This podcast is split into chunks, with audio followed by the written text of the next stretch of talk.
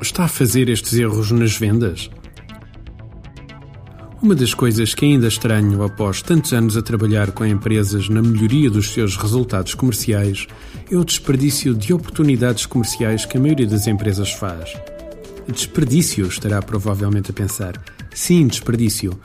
No básico da atividade comercial, sabemos que temos duas formas de gerar oportunidades de negócio.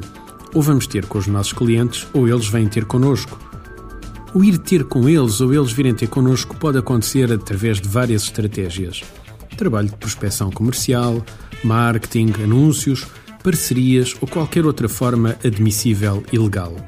Na maioria dos casos, as empresas com que temos trabalhado têm algumas estratégias implementadas, seja ter uma equipa comercial que contacta com os clientes e tenta abrir as portas para validar possíveis oportunidades, seja realizar anúncios ou publicidade para que os clientes vão ter com eles, ou uma mistura das duas. O problema não está aí.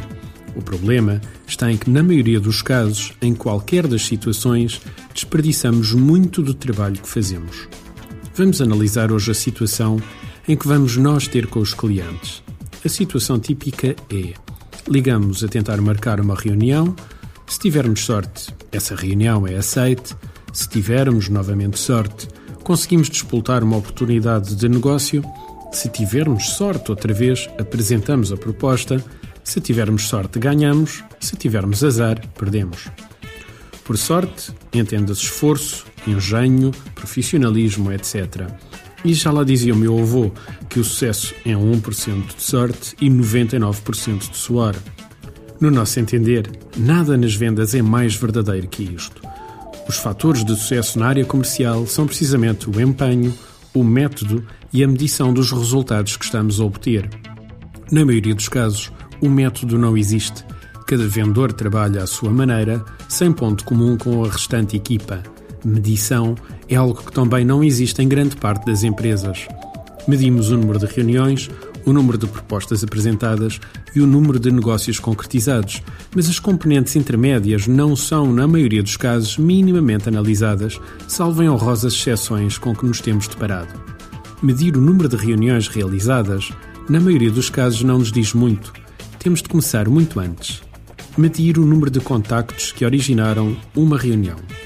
Se o número de contactos for muito elevado e o número de reuniões for muito baixo, provavelmente será necessário analisar em conjunto com o comercial o que está a acontecer. Por exemplo, a forma como ele está a abordar o cliente ou os argumentos que está a utilizar para conseguir a reunião poderão estar a falhar por completo. Outro exemplo na falha da medição é o rácio de reuniões analisadas por propostas entregues. Este é daqueles rácios que poucas empresas utilizam, mas que pode fazer a diferença entre olharmos para um comercial e vermos alguém que trabalha imenso, olharmos para ele e vermos alguém que se farta de fazer reuniões e não consegue nada de concreto em termos de resultados. Novamente aqui, ao usar este rácio, poderemos ver que algo se passa de errado e agir junto do comercial, analisando o que é que ele está a fazer de errado na sua abordagem. E este é apenas um dos erros que as empresas fazem nesta área. Um outro prende-se com a falta de consistência no seguimento das oportunidades comerciais ativas ou nas que já foram perdidas. Perdidas estará provavelmente a pensar: sim. Mas antes de pensarmos nas perdidas, vamos a algo mais básico. Embora seja básico em termos de atividade comercial, muitas empresas não são consistentes no seguimento das oportunidades que gerem. Enviam as propostas, sim, porque hoje, com a internet, já se perdeu muitas vezes o hábito de ir entregar em mão a proposta, mesmo que esta seja de um valor bastante elevado. Na sua maioria, seguem cada negócio passado algum tempo, de acordo com os princípios estabelecidos na equipa e na empresa. Embora, em boa verdade, ainda haja algumas em que se diz aos clientes que se lhes vai ligar para falar sobre o negócio daí uma semana e essa chamada nunca chega. Agora, no que diz respeito às propostas perdidas ou às reuniões que não deram em nada, nem sequer em proposta, o que notamos é que raramente existe uma empresa que aproveite tudo isto.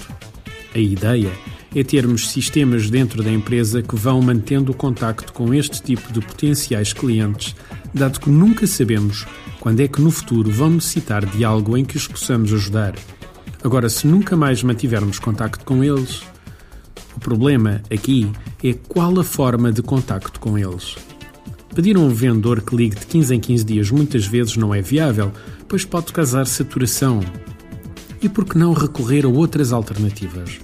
Quer algumas ideias? Newsletter.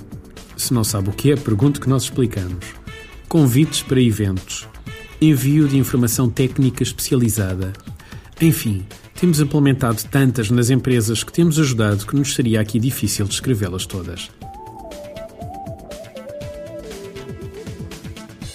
Artigo de José Almeida, locução de João de Souza, produzido nos estúdios da Universidade Autónoma de Lisboa. Procure mais recursos no site ideiasedesafios.com.